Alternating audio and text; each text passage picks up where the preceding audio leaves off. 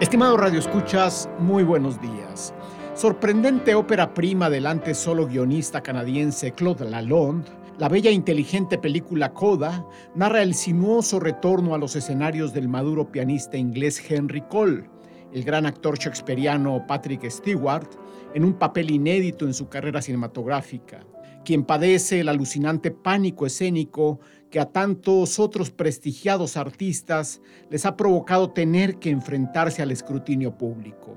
Imposible dejar de pensar en la premiada cinta Claroscuro de Scott Hicks de 1996, en derredor del este irreal australiano David Helfgott, revelación definitiva de Geoffrey Rush, niño prodigio cuya crisis emocional adulta se detonaría tras la presencia de un padre autoritario y de frente a las exigencias del concierto para piano número 3 de Rachmaninoff. Estructurado en flashbacks y contada por la musa salvadora, la bella y aquí profunda actriz norteamericana Kathy Holmes, la famosa frase inicial de Nietzsche, la vida sin música sería un error, rescatándonos del mundanal ruido, parafraseando al inteligente musicólogo Alex Ross, contextualiza bien el sentido que Lalonde le quiere dar a este hermoso poema visual y sonoro, donde el pianista Henry Cole en crisis y su liberadora musa Herren Morrison comparten con particular convicción y pasión, por supuesto, la obra paradigmática de compositores del periodo romántico como Schubert, Schumann, Chopin y Liszt, claro, con el previo parteaguas beethoveniano en la cima.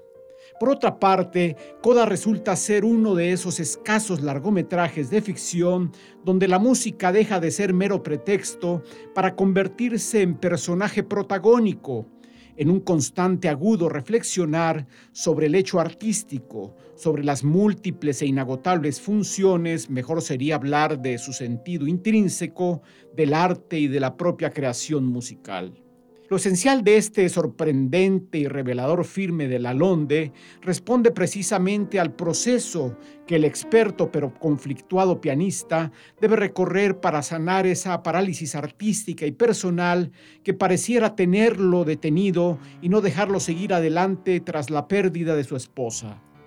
Su mencionada musa, periodista y crítica musical de New Yorker, que quiere entrevistarlo, deseando explicarse ella misma por qué no lo que le impidió hacer una carrera pianística propia, llega en el momento indicado para ayudarlo a navegar la tormenta y darle otra vez sentido a su existencia. Esa ruta de ascenso tendrán que hacerla juntos, si bien el drama real se resolverá con su ausencia y el legado de su joven pero no menos honda sabiduría. En este trance otro tanto hará su solidario representante y amigo, a quien da vida el actor danés Giancarlo Esposito.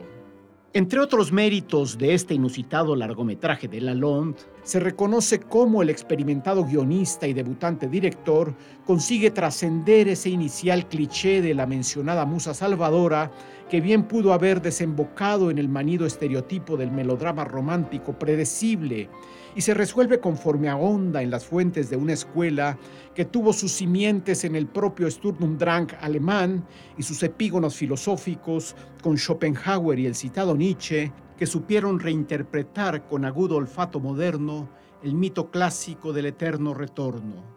El ser humano se transforma hasta cuando logra vivir sin miedos.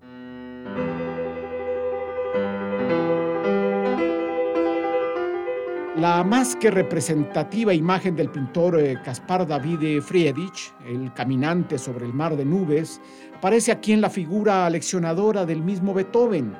eh, como símbolo de quien en compenetración con la belleza y la sabiduría de la naturaleza Cole reencontrándose en los parajes suizos de Sils María, de los que Herren le hablaba y donde Nietzsche se esclareció su teoría del superhombre, encuentra la anhelada paz y el reconocimiento de sí mismo. También un sugerente road movie por los referidos recorridos por los paisajes suizos que han inspirado a tantos pensadores y creadores, la obra de los grandes compositores decimonónicos alemanes acompañan al atormentado pianista tras la búsqueda de sí mismo y del recuerdo de su sensible joven musa, quien no solo le inspira a volver a creer en la vida y en sí mismo, sino además y sobre todo en que el don del arte y de la música en particular debe asumirse con voluntad y con convicción. Otra vez Nietzsche. Y ese recuento de bellas imágenes, la plástica e impecable fotografía la firma Guy Dufaux, de situaciones inspiradoras y otras incluso chuscas, de un discurso acorde con la historia y la evolución anímica de los personajes, corre al ritmo de la propia música como hilo conductor, como motivo y razón de ser, en la medida en que le da sentido a sus vidas. El aquí esencial editor musical es Guy Pelletier y el pianista que interpreta la obra de los genios inspiradores, el ucraniano canadiense Sergi Salov.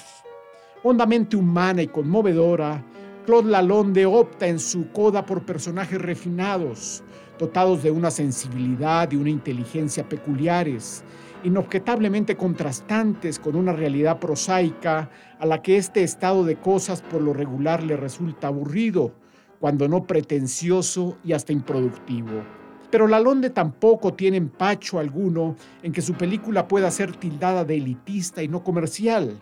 dirigida a un público minoritario al que le interese un cine más artístico y de autor,